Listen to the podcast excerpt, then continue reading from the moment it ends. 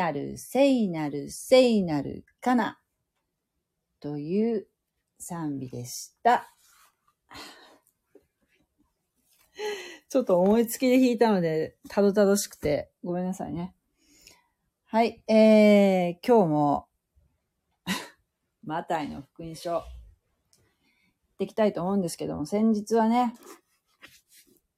あの、YouTube で、のライブ配信の機能を使って、同時にやってみたんですけど、まあ、あの思ったのが、意外と、あの1時間近く 喋り続けてたんですけども、大体ですね、普通1時間ぐらいの動画を撮って、スマホで撮ってね、アップすると、私の、私がね、あの、モバイル Wi-Fi を使っているので、かもしれないんですけどね、その通、あの、結構時間かかるんですよ。アップするのが。まあ、その画質にもよるんですけれども、あの、先日、その、私パソコンで、パソコンのカメラついてるじゃないですか。あれで撮影、撮影っていうかね、ライブ配信したんですけれども、ライブ配信っていうのは、あれなのかな？もう、あっという間に、まあ、アップロード、アップロードっていうか、その、ライブが終わった後ね、もう、アップまでが早かったですね。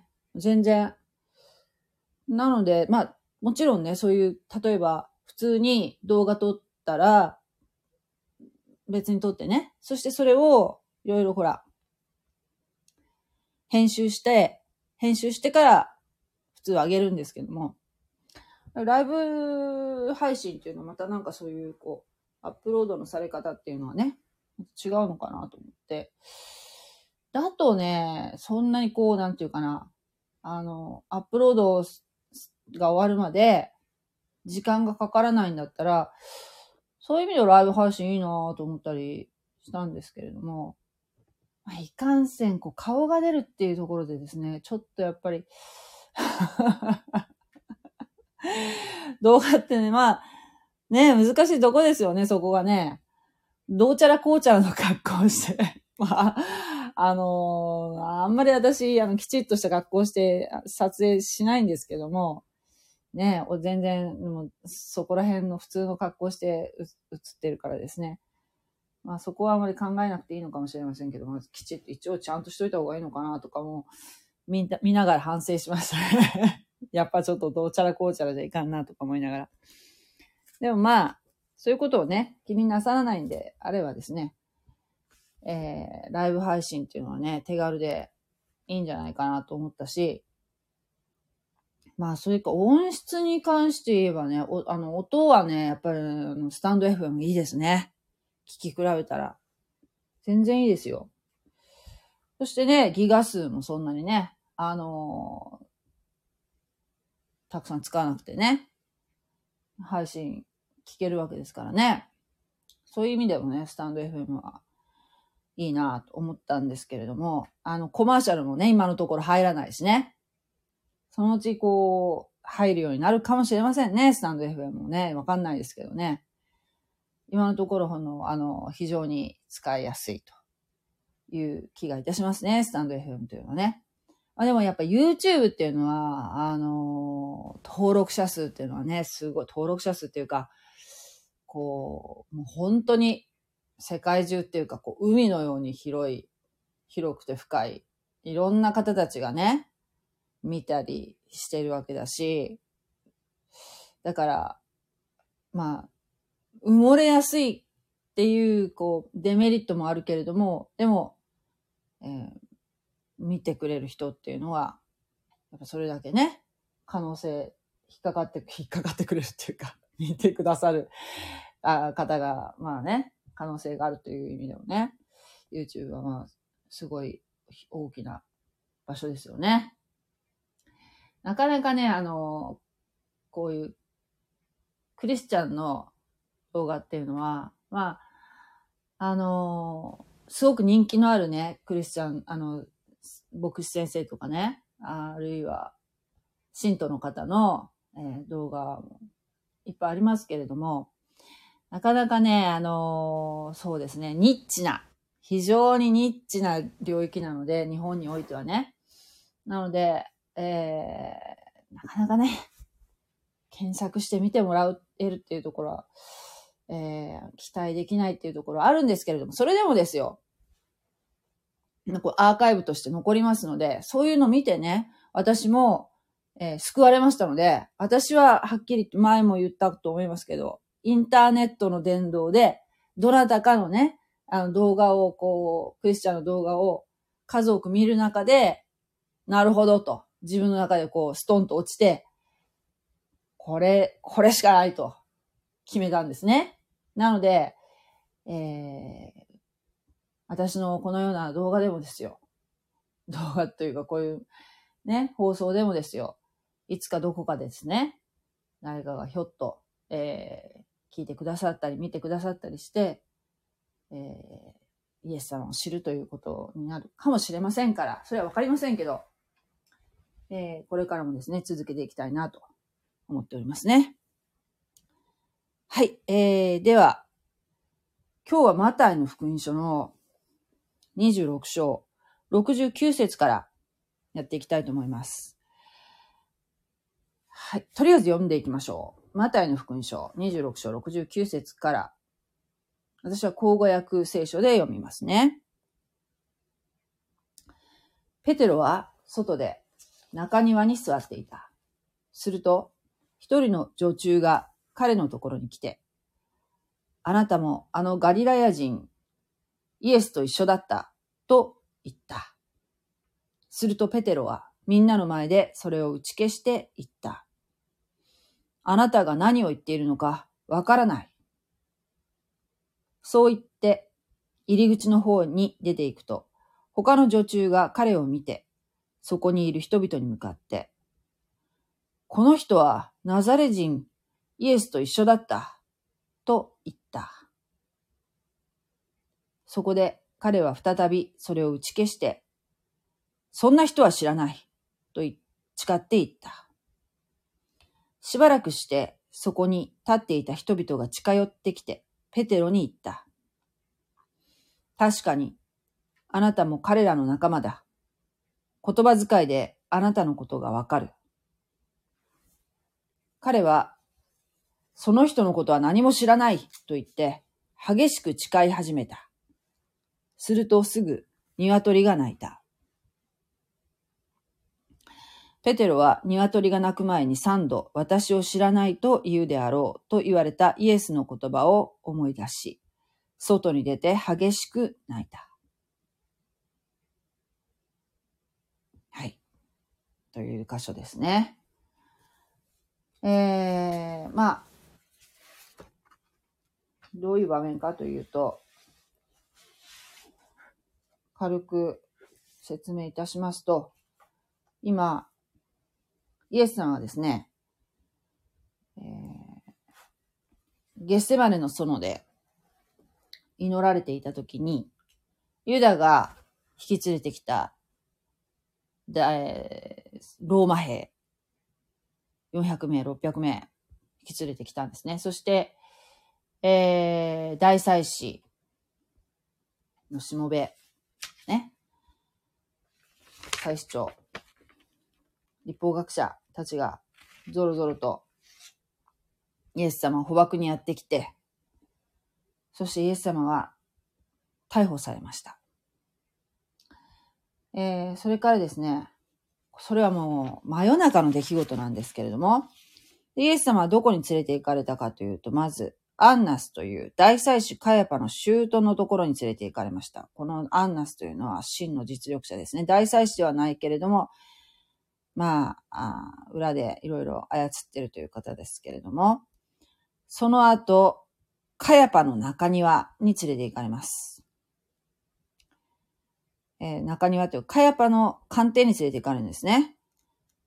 えー、そして、今日読んだ先ほどの箇所というのは、カヤパの官邸の中庭にいるペテロの話なんですけれども、えー、ペテロはね、そのイエス様が逮捕されるときに、弟子たちはみんな、雲の子を散らすようにバーッと逃げたんですよ。イエス様を置いて。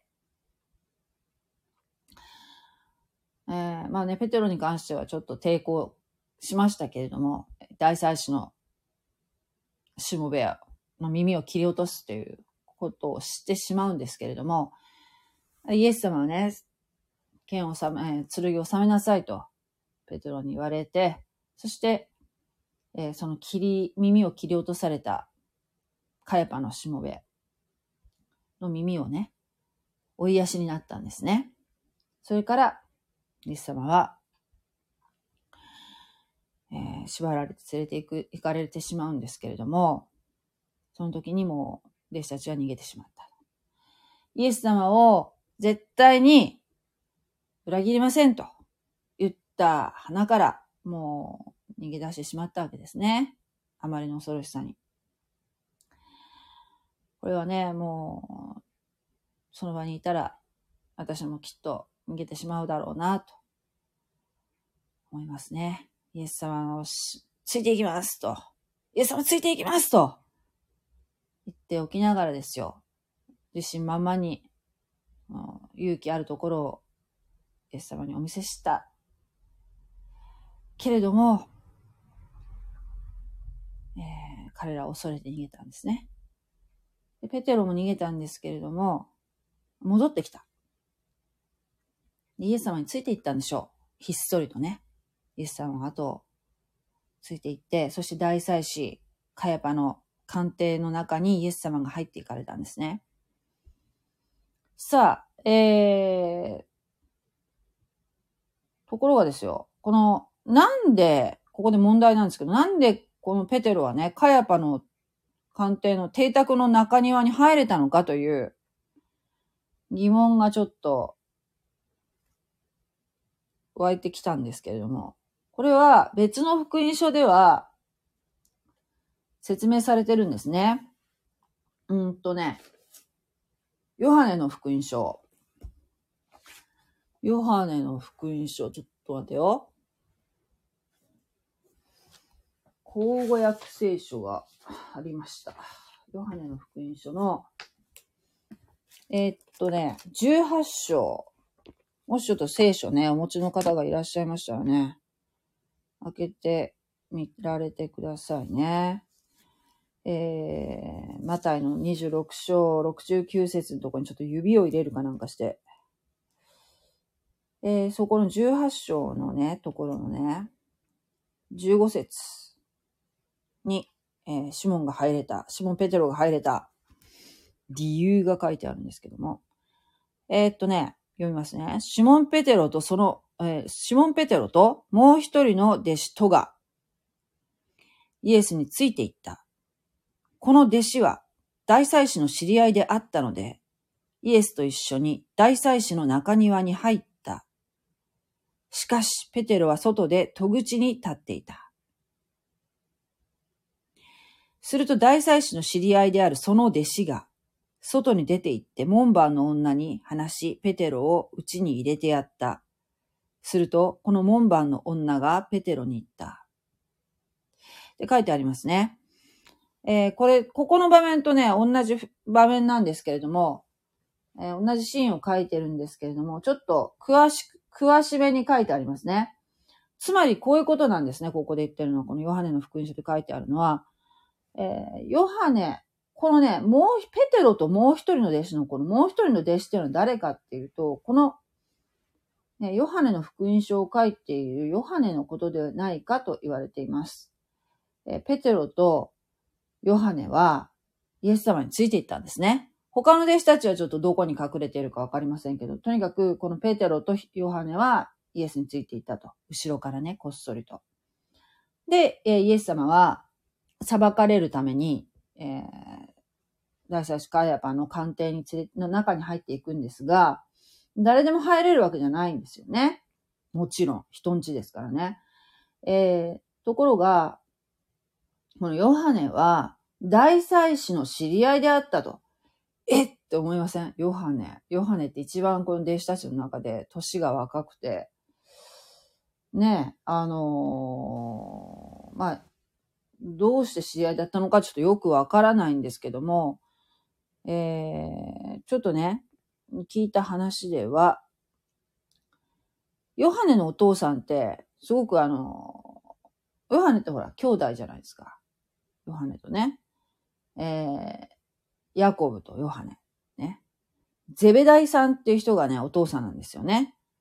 ゼベダイさんは、えー、そのガリラヤ湖の、ヨハネもあの、元漁師ですよね。ペテロも元漁師だけど、えー、ゼベダイさんは言う割と裕福な漁師であった可能性があると。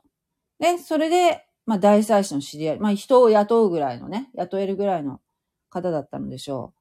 という関係上か、なんかわかりませんけども、大祭司の知り合いだったっていうのはそういうことではないかと思われますね。まそれちょっと私もはっきりはわかりませんけども、おそらく、まあ、ペテロ、ペテロじゃ、ヨハネは若いからな。なんでこの大祭司と知り合いだったのかちょっとよくわからないんですけども。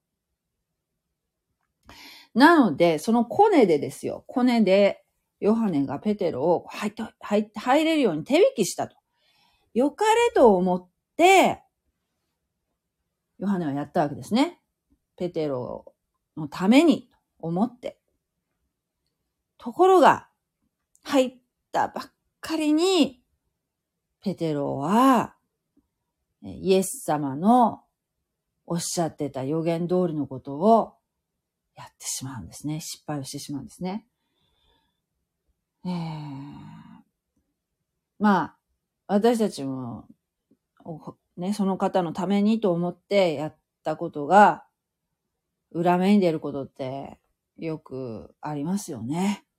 ないですかえー、よかれと思ってやったのにっていうのがね。うん。なんか難しいところですけれども、ここのシーンはまさにそのヨハネがよかれと思ってやったとことが、ペテロのその大大きな悲劇のね、えー、結果につながっていくわけですけれども、まあ、このヨハネがね、よく考えたらね、ヨハネが手引きしたからったというわけではなくて、まあ、起こるべくして起きたんじゃないかっていうふうにも見方もできるんですけれども、ちょまあ、ちょっと先に進みますよ。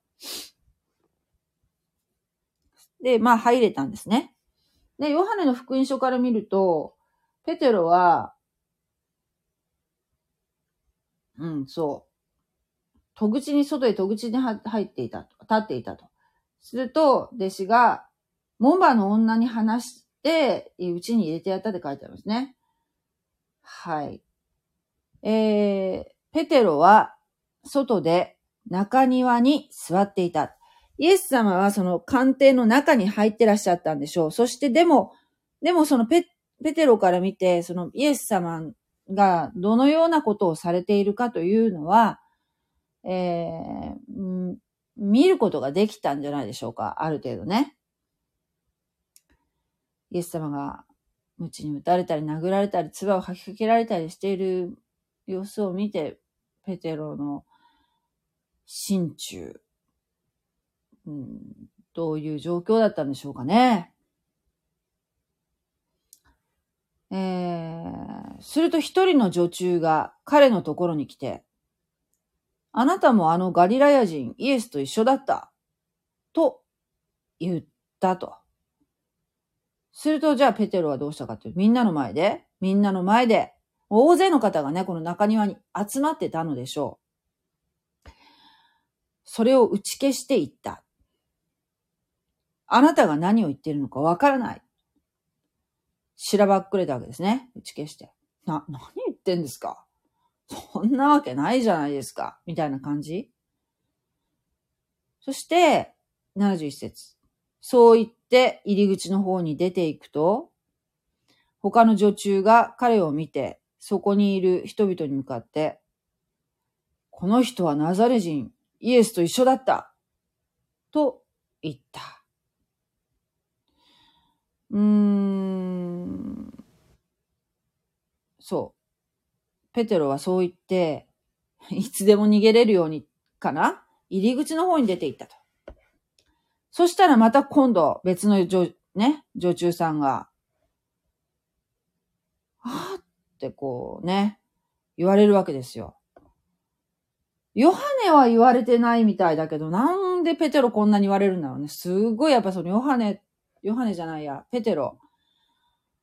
えー、インパクトある顔してたのかな一度見たら忘れられないような顔してる人だったのかなからないけど、ヨハネも一緒にいるはずなの。ヨハネは何もこう指摘されてませんよね。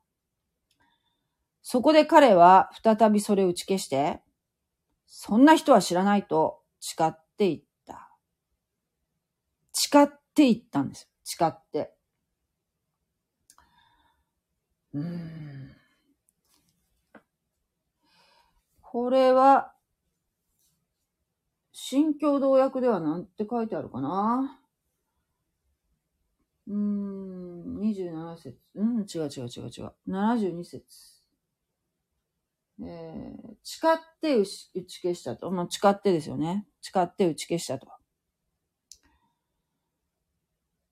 で、73節。しばらくして、そこに立っていた人々が近寄ってきてペテロに言った。確かにあなたも彼らの仲間だ。言葉遣いであなたのことがわかる。って言われるわけですよ。まあ、ペテロはね、ここはあの、エルサレムですから。大都市ですよね。ペテルはもう地方、地方からやってきてますので、まあ、言葉が違うんでしょう。鉛があったわけですね。ガリラヤの、ガリラヤ鉛みたいな感じだったんでしょうか。それでもうバレちゃってたんですね。すると74節。ペテロはまた否定します。その人のことは何も知らないと言って、激しく誓い始めた。ね。激しく誓い始めたって。ここがね、ちょっとポイント、今日のポイントではあるんですけれども、このね、口語訳では激しく誓い始めたっって書いてあるんですが、うんとね、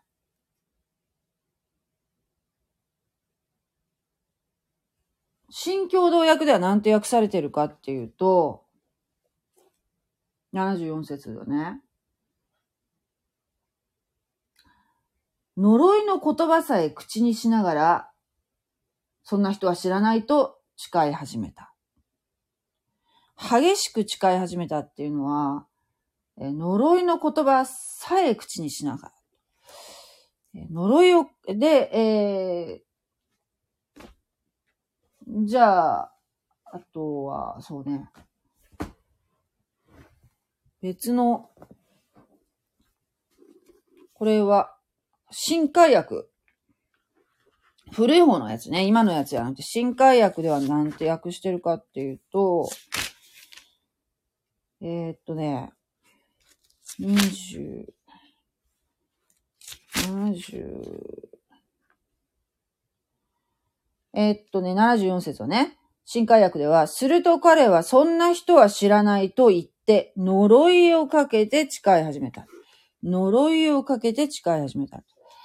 ちょっとね、やっぱニュアンス違うと思うんですが、これはね、ちょっと私、ギリシャ語が読めないので、このマタイの福音書っていうのは、ギリシャ語で書かれているのが元のもの、元の姿はギリシャ語なんですよ。それをいろんな国の言葉に訳しているわけで、やっぱその、訳をすると、訳す、外国の言葉に訳すっていうのは、そこでちょっとずつですね、やっぱりニュアンスが、元の、えー、聖書は変わらないですよ。変わらないけども、翻訳する中でちょっとこのニュアンスが変わってきたり、意味が違ってきたりするものなんでそうですけれども、このね、まあ、激しく誓い始めたっていうふうに、こう、口語訳では書いてあるけれども、あの、新海訳はね、ここがね、すごくね、あのね、英語のね、訳のを見たんだけど、つまり、この呪いをかける、かけるっていうのは、えー、他動詞他動詞で、他動詞っていうのは目的語がいるものなんでしょ？呪いをかける。何に向か、何に対して呪いをかけるかっていうことになりますよね。すると、えー、そこのね、目的語がね、書かれていないそうなんですよ。ギリシャ語の元の聖書は。なので、目的語をやっぱりこの、えー、つけたがり、つけたいですよね。えー、ということで、こう、想像して目的語は書かれてないんだけど、目的語チックなものをつけてしまうと、えー、その聖書によって、翻訳された聖書によって、微妙にこうニュアンスが変わってきちゃうわけですよ。でも、元のギリシャ語の聖書では、目的語がないと。えー、呪いをかけて誓う。というふうになっているそうなんですね。で、新海訳2017年版の、えー、さっき読んだのは新海訳だけどね、こちら新海訳2017年版の、えー、27節はね、27節じゃないや、73、70、えー、26章を74節か。は、なんて書いてあるかっていうとね、するとペテロは嘘なら呪われても良いと誓い始めてたって書いてあるんですね。うん。っていうことはですよ。ペテロ、自分自身が呪われても構わないっていうふうに、自分自身を目的語にしてるんですよね。わかります？えー、新海訳2017は。でもこれは、わからないわけですよ。正直。何を目的語にしているか。だって原文は目的語がないから。で、英語のね、私のね、その、えっ、ー、と、古い新海訳の聖書だと、えっ、ー、と、英語の方がね、多分これ、これだと思うんだけど、70、72。えー、は、これも英語だからね、あの、ギリシャ語じゃないからね、これも、ギリシャ語に忠実に訳してるかどうかっていうのはちょっと、わかんないんだけど、えー、74節か。うん。Then he began to call down curses on himself. Himself ってなってるから多分彼自身を呪ったってことかな。on himself だから。よくわからん。ちょっと私英語わかんないけどね。on himself になってるから。だから英語もなんかやっぱそのペテロ自身を、自分自身を呪って、呪いかけて誓ったというふうになってるけど、これはね、中川先生曰く、これはもう元の原文が目的語がないと。えー、じゃあ誰を呪って誓ってるのかっていうと、これはイエス様を呪ってるんだと。そこにペテロの罪の深さがあるんだよ、とおっしゃってたんですね。だけど、これを書いたのマタイじゃないですか。マタイの福音書、マタイ書きましたね。マタイは、その目的語、イエス様を呪ってとは書けなかったと。どうしても書けなかった。書きながらね。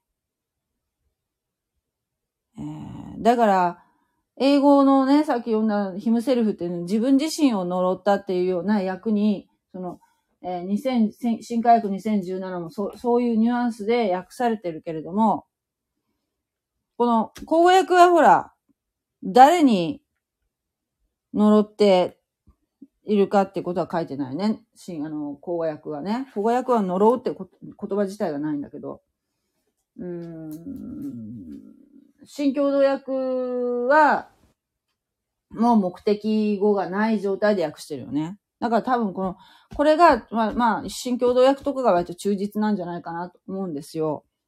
新共同訳とか、昔の新海訳がね、目的語がない。えつまり、その人のことは何も知らない。イエスイエスなんか知るわけないじゃん、あんなやつ。って言ったのかもしれない。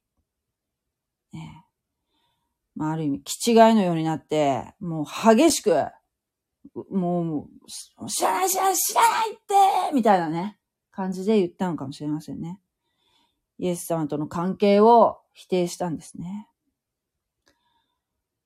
はい。するとすぐ、鶏が鳴いたと。で今ね、あの、イスラエルの、エルサレムの、えー、このカヤパの官邸後に、教会が立ってるそうなんですね。キリスト教の教会が。そこは、慶明教会って言って、その鶏が鳴いたっっていうのを記念して建てられた教会があるんだそうです。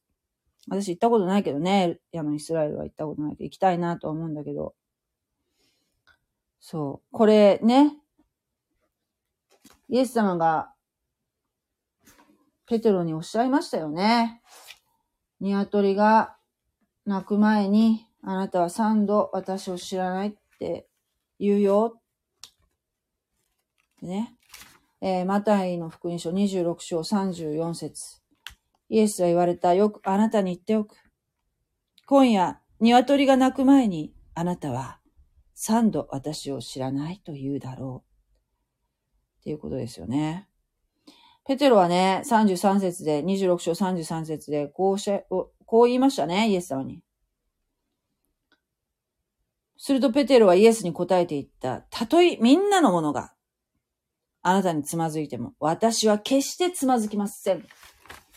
言ってのけたんですよね。私は言う、うん、みんな逃げだって私は絶対逃げない。だけど、ペテロは、このね、カヤパの官邸に入ってなければ、入らなければ言わないで済んだのかなどうなんだろう。それはヨハネを責めることはできないですよね。ヨハネはだってよくあると思って入れてくれたわけですからね。うん。でね、これを、イエス様はこのヨハネをですね、ヨハネじゃないや、このペテロ、私を知らないと言ったな、イエスなんか知らないと言ったペテロをじっと見つめていらっしゃったんですね。官邸の中から。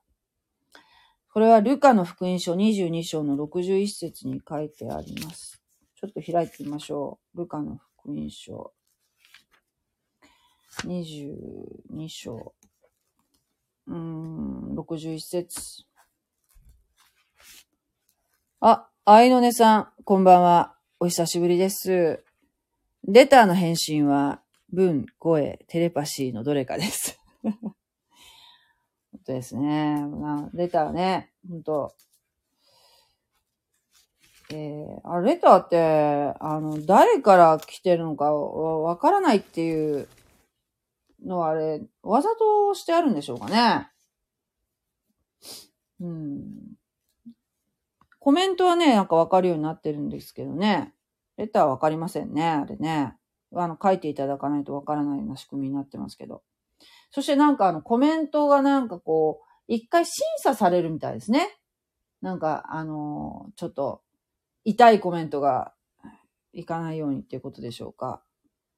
えー、22章61節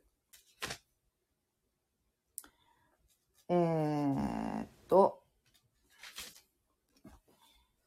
書いてありますよ。このね、えー、知らないって言ったペテロをに、えー、注がれる温かい眼差しをペテロは感じたわけですね。温かく見つめる視線。その先にはあの方がいらっしゃいました。主は振り向いてペテロを見つめられた。その時ペテロは、今日、鶏が鳴く前に三度私を知らないと言うであろうと言われた主のお言葉を思い出した。そして外へ出て激しく泣いた。ね。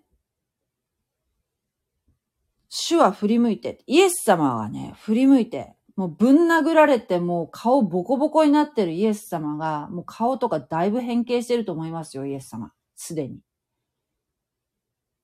えー、大人の男にガンガン殴られてるわけですからね。無抵抗なものがしかもあの、目隠しをされた状態で殴られたりしてますからね。裁判中ですよ。裁判中に殴られてますからね。めちゃくちゃなんですけども。そもそもね、この裁判は不当な、異常なんですよ。えー、いくらね、なんでもね、あの、ユダヤ人だってちゃんと立法ってありますからね。それはちゃんとその、えー、裁判というのはこのように行いなさいっていうこと一応決めて、決め事があるわけですよ。でまずこういうふうに夜明け前に裁判を行うってこと自体がおかしいんですね。それが不当ですよね。えー、しかもですよ、きちっとしたこう証拠もないのに、もう死刑ありきで裁判してますよね。だからその、えー、証拠が上がらなかったっても書いてありますよね。えー、60節でね。みんな、えー、適当なこと言ってるわけですよ。もうイエス憎しっていうところでね。えー、そう。もうボコボコになってるイエス様がこう見つめられてたわけですね。鶏が鳴いたとき、イエス様はペテロをご覧になった。ペテロ。ペテロ、あなたのために祈ったことを忘れないで。ね。イエス様はおっしゃってたのかもしれませんね。えー、ペテロは自信満々で、その、今からこの自分がね、悪魔の試みに遭うっていうことを、悪魔、悪魔の試みっていう、まあ試練、試練っていうかね、こういうこう大変なことが起きたわけですよ。悪魔、悪魔は高笑いしてたと思いますよ。ペテロが知らないって言った時にね。え、大きな罪を犯したんですから。人間に罪を犯させよう、犯させようとするのが悪魔ですからね。うん。イエスさんはそういうこ、そうなるってことはもう、ご存知だったわけですよ。えー、だから、ペトロは本当は、悪魔の試みに負けませんようにと、イエス様と一緒に、イエス様で祈りを捧げるべきだったんでしょうけれども、えー、祈ってなかったんでしょうね。神の守りがなかったというか、だけどイエス様はね、ペテロのために祈ってくださってたんですよね。えー、もし、えー、っとね、22章、ルカの福音書の22章の31節こういうふうに書いてありますね。えー、シモン。シモン。これシモンっていうのはペテロのことですね。シモン・ペテロ。見よ。サタンはあなた方を麦のようにふるいにかけることを願って許された。麦のようにふるいにかけるっていうのはおそらく選別するっていうことだから、えー、罪のあるもの、罪のないもの、ふるい分けると。で、ペテロはもうまんまと、まんまと罪を犯さ、犯すことになってしまったわけですけれども、しかし、私はあなたの信仰がなくならないように、あなたのために祈った。それで、あなたが立ち直った時には、兄弟たちを力づけてやりなさい。ね。この後、シモンはね、イエス様がそういうふうに祈ったよっておっしゃるときに、おっしゃった後、こう言ったんですよね。主よ、私は極にでもまた死に至るまでも、あなたとご一緒に行く覚悟ですと。ちゃったわけですよね。うん、でも人間は弱いです。だからやっぱその、霊的な戦いのためには、戦いに勝利するためには、神様の助けが必要なわけですよ。だから本当はね、しっかり祈、祈り求めなきゃいけなかったんですね。どうぞ罪を犯さ、犯させないように守ってくださいと、おすがりすればよかったんだけどね。これはもう本当、私たちもね、こういうことやっちゃうと思う。もうこういう状況だったら。みんなペテロですよ。ペテロを責めることはできないですね。ペテロは鶏が鳴く前に三度私を知らないと言うであろうと言われたイエスの言葉を思い出し、外に出て激しく泣いた。自分の罪に気づいて激しく泣いたわけですね。ね、イエス様はこのことが起こるのをご存知だったわけですね。鶏が鳴く前に三度私を知らないと言うんだ。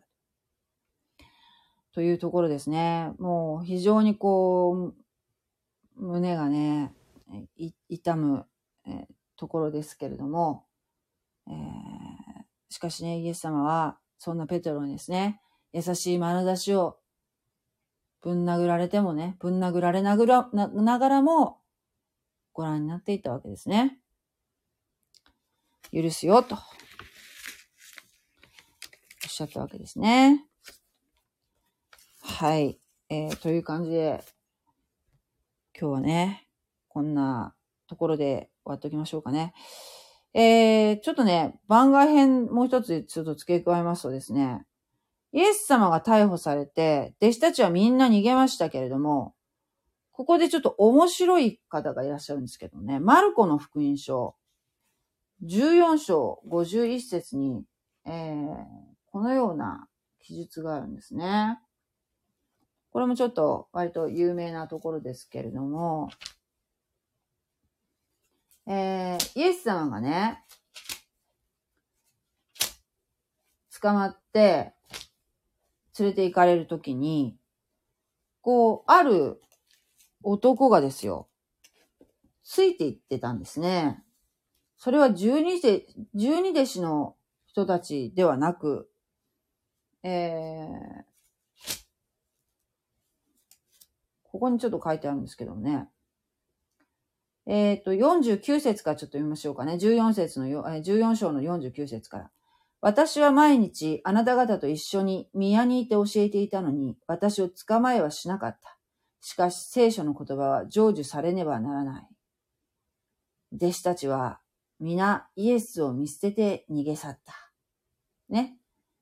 えー、イエス様捕まって、弟子たちみんな逃げて、時に、時に、ある若者が身に雨布をまとってイエスの後についていったが、人々が彼を捕まえようとしたので、その雨布を捨てて裸で逃げていった。って書いてあるんですよ。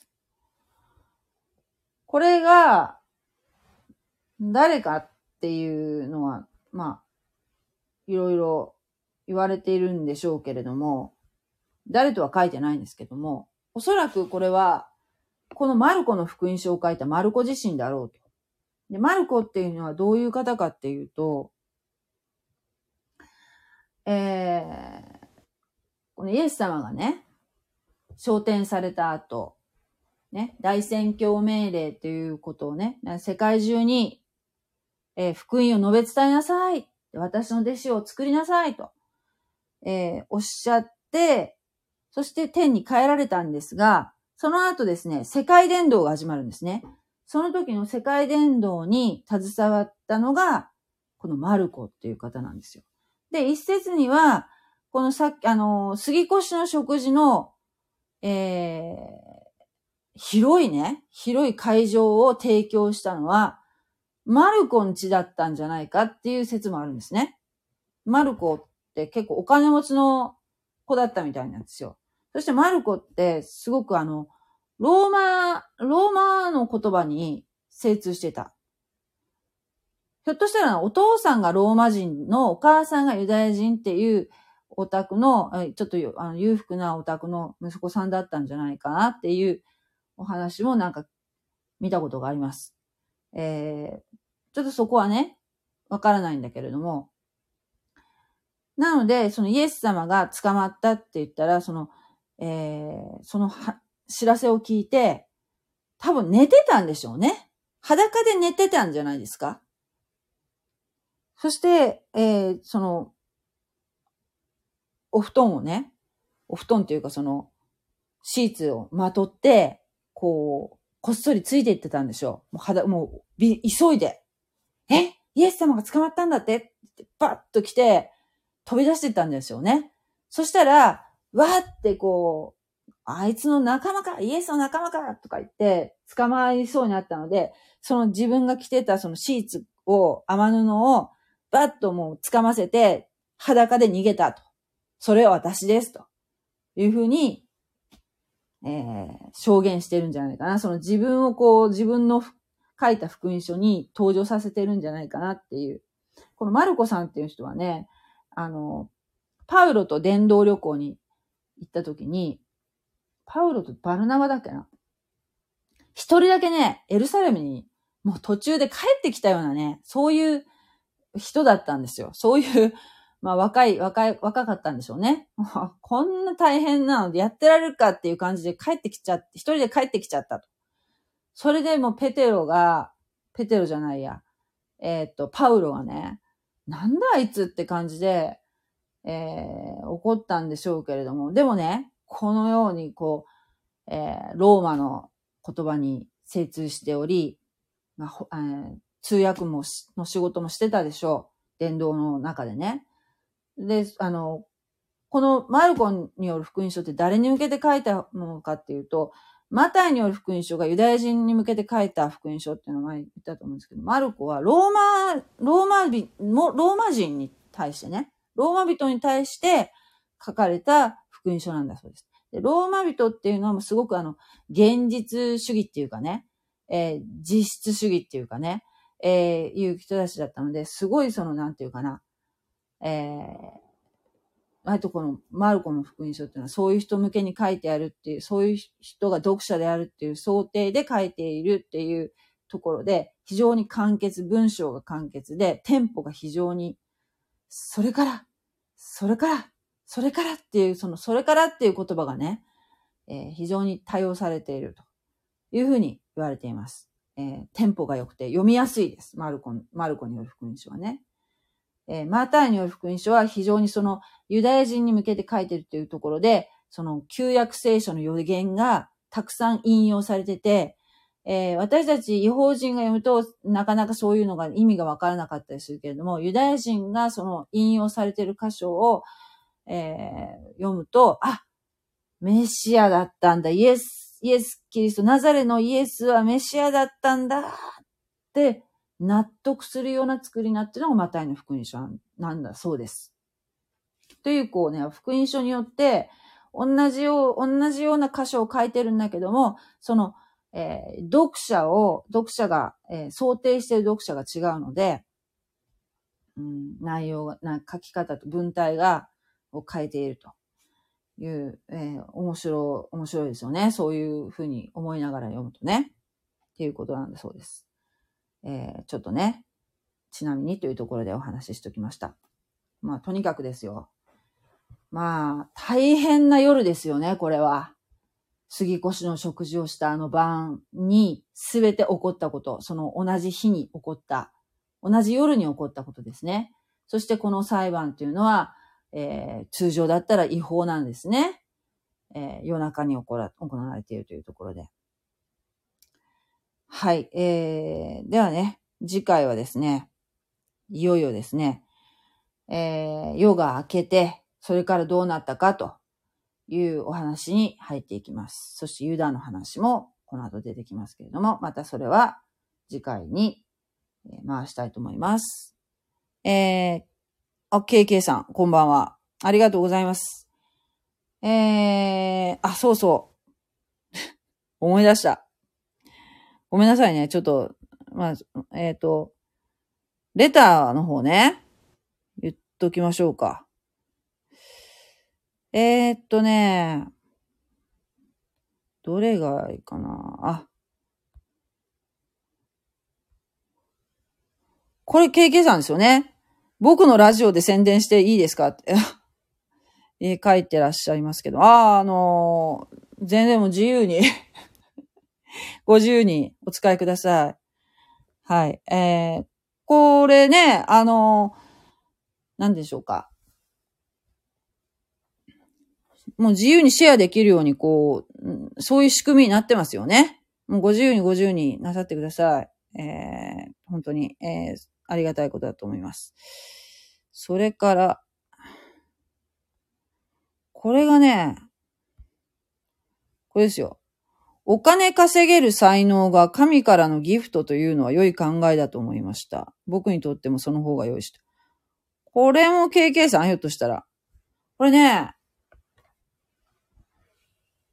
これなんて答えたらいいかっていうのはちょっとね、えっ、と、考えたんですけどね。これはね、えー、多分ね、賜物？賜物の話、なんだろう？何をご覧になっておっしゃってるのかな？ああ、そうですって書いてありますね。あのね、多分私が積み立て NISA を始めましたとか、そういう話してるのを見ておっしゃったのかな？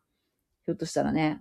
それともなんか、タラントの例えかなんかの話をしてる、なんか、そういうのがあったような気がするな、ずいぶん前に。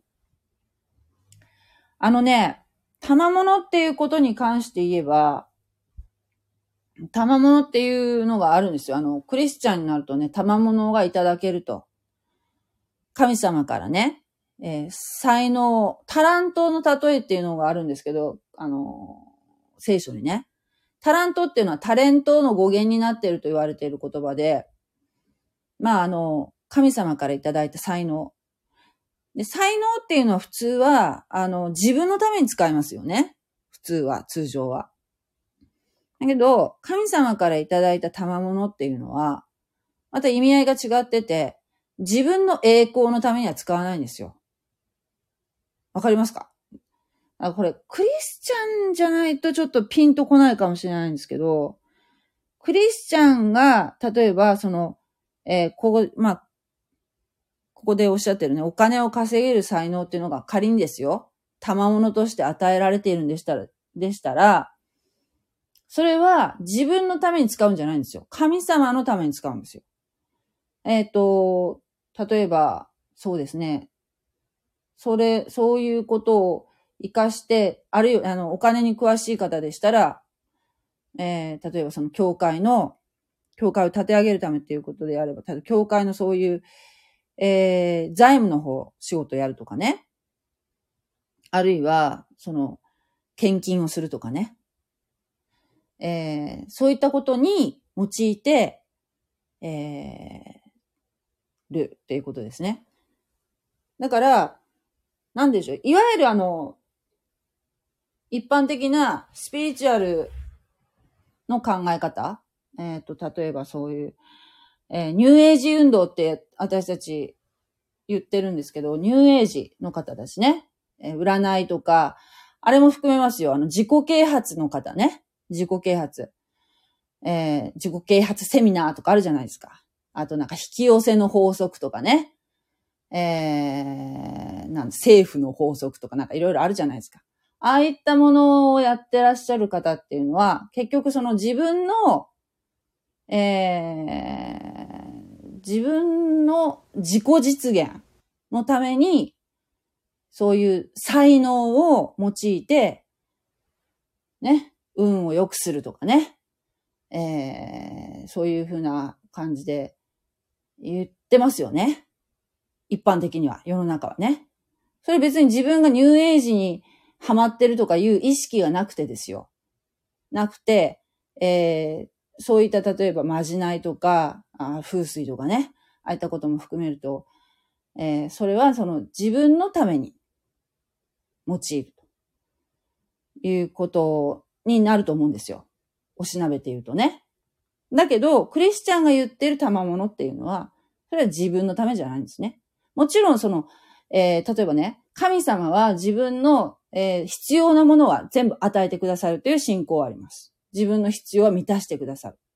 なんか安心していると。神様が自分をこの世で使っていただく、使うというふうな目的が、もしね、あるんであれば、えー、いかなることを行っても、神様は守ってくださるという信仰もあります。私はね。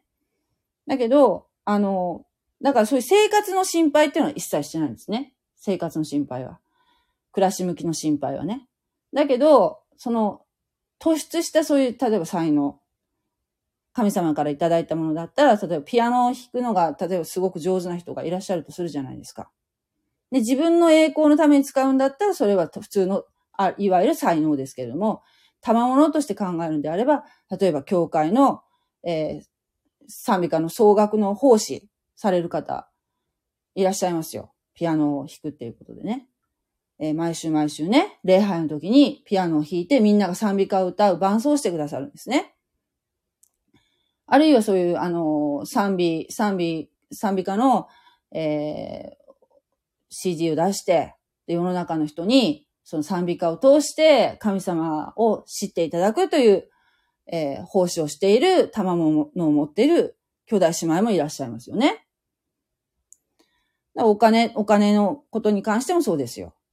だから、キリスト教はなんかね、ご利益宗教とはまた違うわけですよ。その、神様どうか、キャデラックが欲しいとかね。そういう風なのは、やっぱおかしいわけですよ。そういうこともね、願ってもね、別に悪くはないと思うけれども、えー、要するにバランスですよね。そういう、もう、幼子のような、そういう、何々がしてほしい、神様、何々が欲しい、何々がちょうだいっていう、えー、祈りっていうのを、私は否定はできないんですけれども、だけど、このイエス様がね、ゲッセマネの園で祈られたように、これはもうイエス様のお祈りっていうのはね、私たちクリスチャンにとってすごくあの、えー、お手本になるようなお祈りの仕方されてましたよね。えー、この杯を私から過ぎ去らせてください。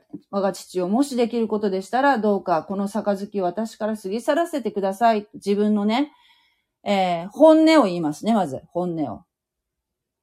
父なる神にね。そしてその後、こういうふうにおっしゃってますよね。しかし、私の思いのままにではなく、見心のままになさってください。私はこうしてほしいです。でも、あなたの見心のままになさってください。それに対して私は依存はありませんと。こういう祈りをされてますよね。これが、えー、私、こういうバランスが大事だと思うんですね。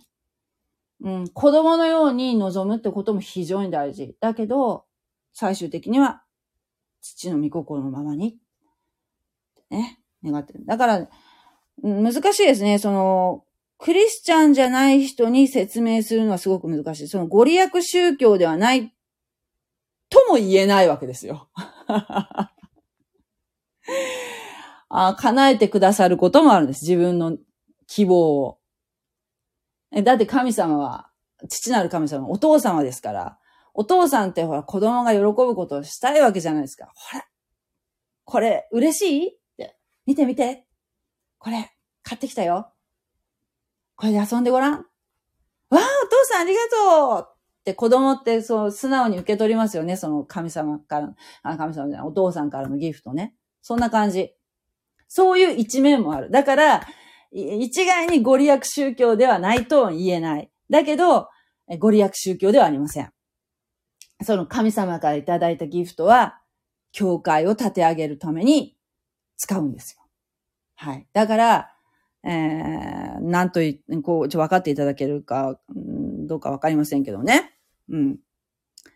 自分のためには使えません。基本的には。っていうことを踏まえて、ちょっと理解いただけたらいいなって、こう、えー、思ったんですね。はい。という感じで今日は えー、こんな感じで。ちょっとまあ、ね、私の説明がね、あの、下手くそでしたけれども、これはね、あの、だんだん分かってくることです。私も全然分かりませんでした。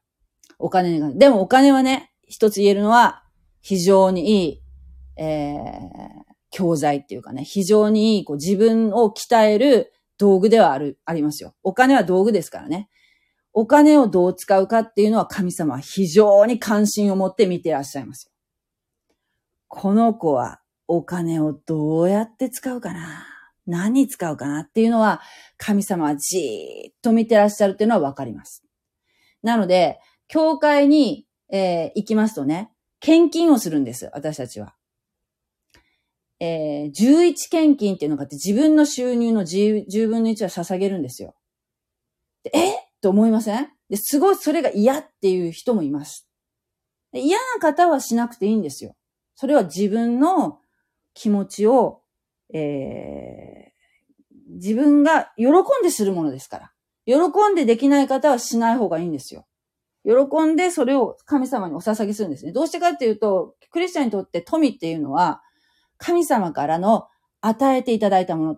自分が働いたけん、自分が働いたけんってちょっと博多目が出ましたけど、自分が働いたから、えー、収入もらってるわけでしょっていうふうに、えー、私たちは人間の目から見るとそうなんですけども、実は、お金っていうのはね、神様があなたに、えー、なんて言うんでしょうね。あなたにくださったもの。まあ、それも賜物ですよ。いただいたんだと。神様からいただいて預かったんだ。で、その10分の1は神様にお返しするんだっていう考え方があるんですよ。10分の1は。でね。ま、あの、それが、それがですよ。これ、マラキ書っていうのにね、その10分の1のことちょっと書いてあるんですけど、まあそこよく、その献金についての考え方として、そのマラキのところよく引用されるんですけれども、神様は、えー、っと、神様のこと試しちゃいけないんですよ。神様を試すってことはいけないんだけれども、だけど、このマラキ書に書いてあるのはね、神様のその予言、予言っていうか、神様くださった言葉なんだけれども、そこに、唯一神様を試していいって、試してみようとおっしゃってる箇所があるんですね。どこだっけな？えー、マラキ書のね、あ、これね。えー、っと、ここに書いてあるね。人は神のものを盗むことをするだろうか。しかし、あなた方は私のものを盗んでいる。あなた方はま、あなた方はまた、どうして我々はあなたのものを盗んでいるのかという、十分の一と捧げ物を持ってである。あなた方は呪いを持って呪われる。あ、これちょっと違うな。あ、こう、あ、ここだ。私の宮に食物のあるように、十分の一全部を私の蔵に携えてきなさい。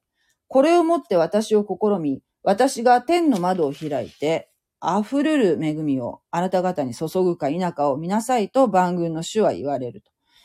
えー、十分の一の捧げ物をしてごらんなさい。そしたら、どうなるか、私はそれは試していいよ。神様おっしゃってるんですね。もちろんね、10分の1じゃなくてね、あもっと捧げてもいいんですよ。自分がその捧げたいって気持ちが起こったらね。だけど、人間ってなかなかやっぱ惜しい、やっぱ痛いじゃないですか。10分の1捧げるっていうのはね。でも、えー、神様に、それは試してもういいんだよっていうふうに、唯一ここでおっしゃってるんですね。これをどう捉えるかっていうのは、やっぱクリスチャンやってる方でも、すごく反発する人もいます。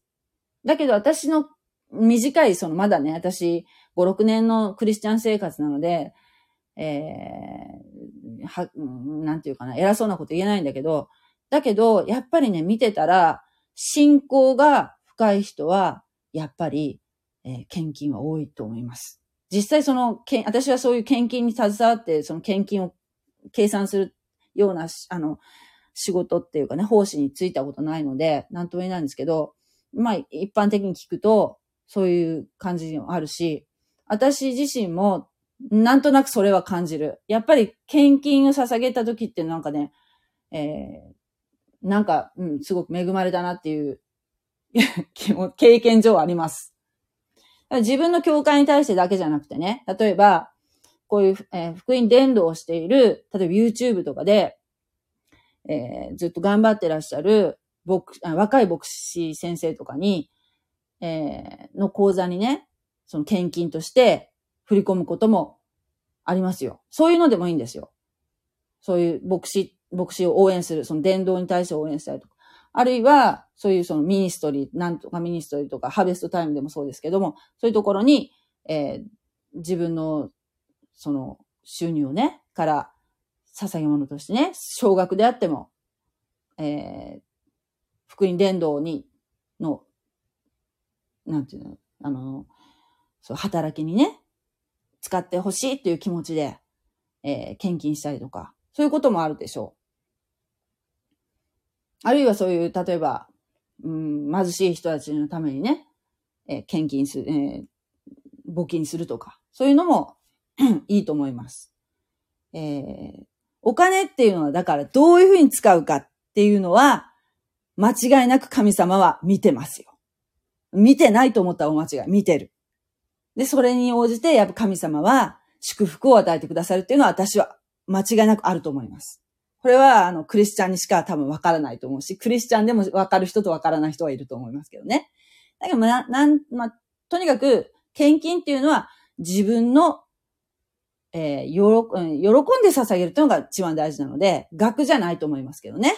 10分の1じゃなくてもいいと思います、最初は。だけど、えー、なんていうかな。神社にお賽銭で5円玉投げるのとは違うっていうことは、えー、覚えておいていただきたいなと思いますね。はい。えー 博多弁ですよ。えっ、ー、と、仏教のことはどう思いますか？仏教。仏教のこと。仏教のこと。どういう意味かしら？仏教。仏教、仏教、仏教もいろいろありますよね。仏教もね。だけど、まあ、日本の仏教っていうのはまた、ほら、本、うん、大元のその、インドのその、元々のね、仏教とはだいぶ違いますよね。だいぶ違うし、そして、えー、いろんな、なんて言うんでしょう。えー、多神教の定を、えー、取ってるじゃないですか。いろんな、仏教にもいろんな仏とかいてね。最初、最初その、ブッダがした時の仏教と違うんじゃないかな、だいぶ。私そんな詳しくないけどね。違うと思いますよ。でもかなりほら、なんていうの、いろんなそういう、それかヒンズー教の影響も受けてると思うし、えー、神道もそうでしょ。いろんななんかこう、世界中の神がごっちゃごちゃになってませんか？それこそ。ねえ。今日なんかね、えー、っと、私の YouTube を検索してくださった方の検索ワードっていうのが出てくるんですけども、そこに聖天、焦点って読むのかな？聖なる聖のね、に天様って書いてあったから、それで検索したらなぜか私の、私が聖書って書いてあるから、その聖の字で、えー、被って、えー、私の、うん、その YouTube のチャンネルにたどり着いた方がいらっしゃったのかもしれないけど、その聖天様、焦点様、これ何の意味だろうと思って検索したら、なんかね、うん、多分お寺かなんかにそういうの祀ってあるっていうので、なんかそのご利益があるとか言ってね。ご利益ですよ、それこそ。現世利益ね。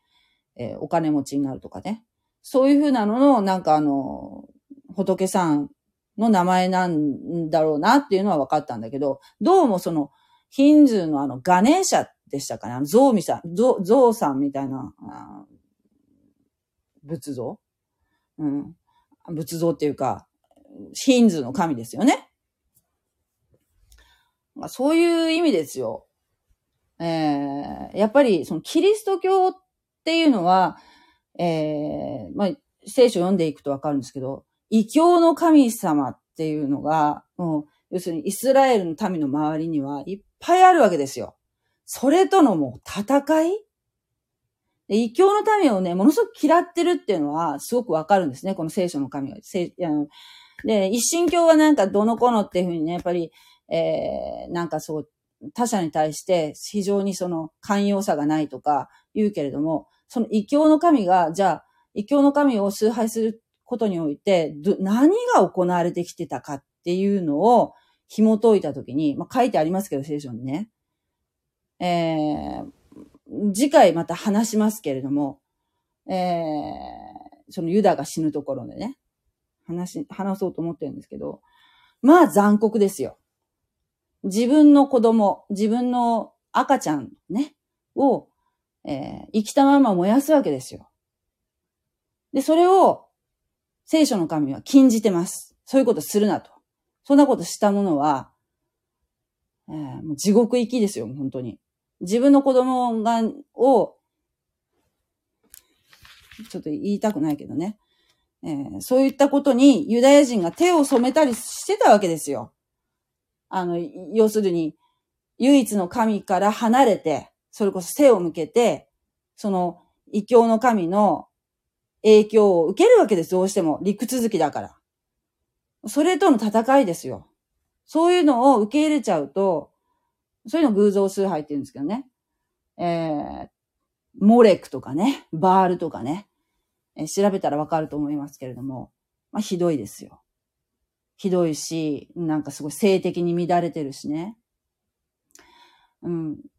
そういうのを思うと、うん、神様が悲しまれてたんだなっていうのはわかると思います。だから、えー、一神教だから一神教だからっていうところでですよ。なんかこう、えー、私もね、クリスチャンになる前は、キリスト教に対してあんまりいい印象を持ってなかったけれども、ただやっぱ勉強していくと、他の宗教も含めてですよ。バールっていうのがどういうものであるかと。モーレークっていうのがどういうものであるかってことを勉強していくと、なるほどと、えー、分かってくるというところもあると思いますので、まあ、あの、興味がある方はですね、えー、調べられると、今、インターネットがありますのでね。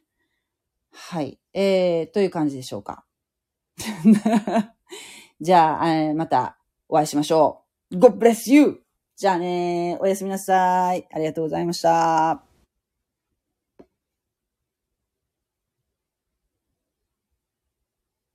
あ、はい。そうですね。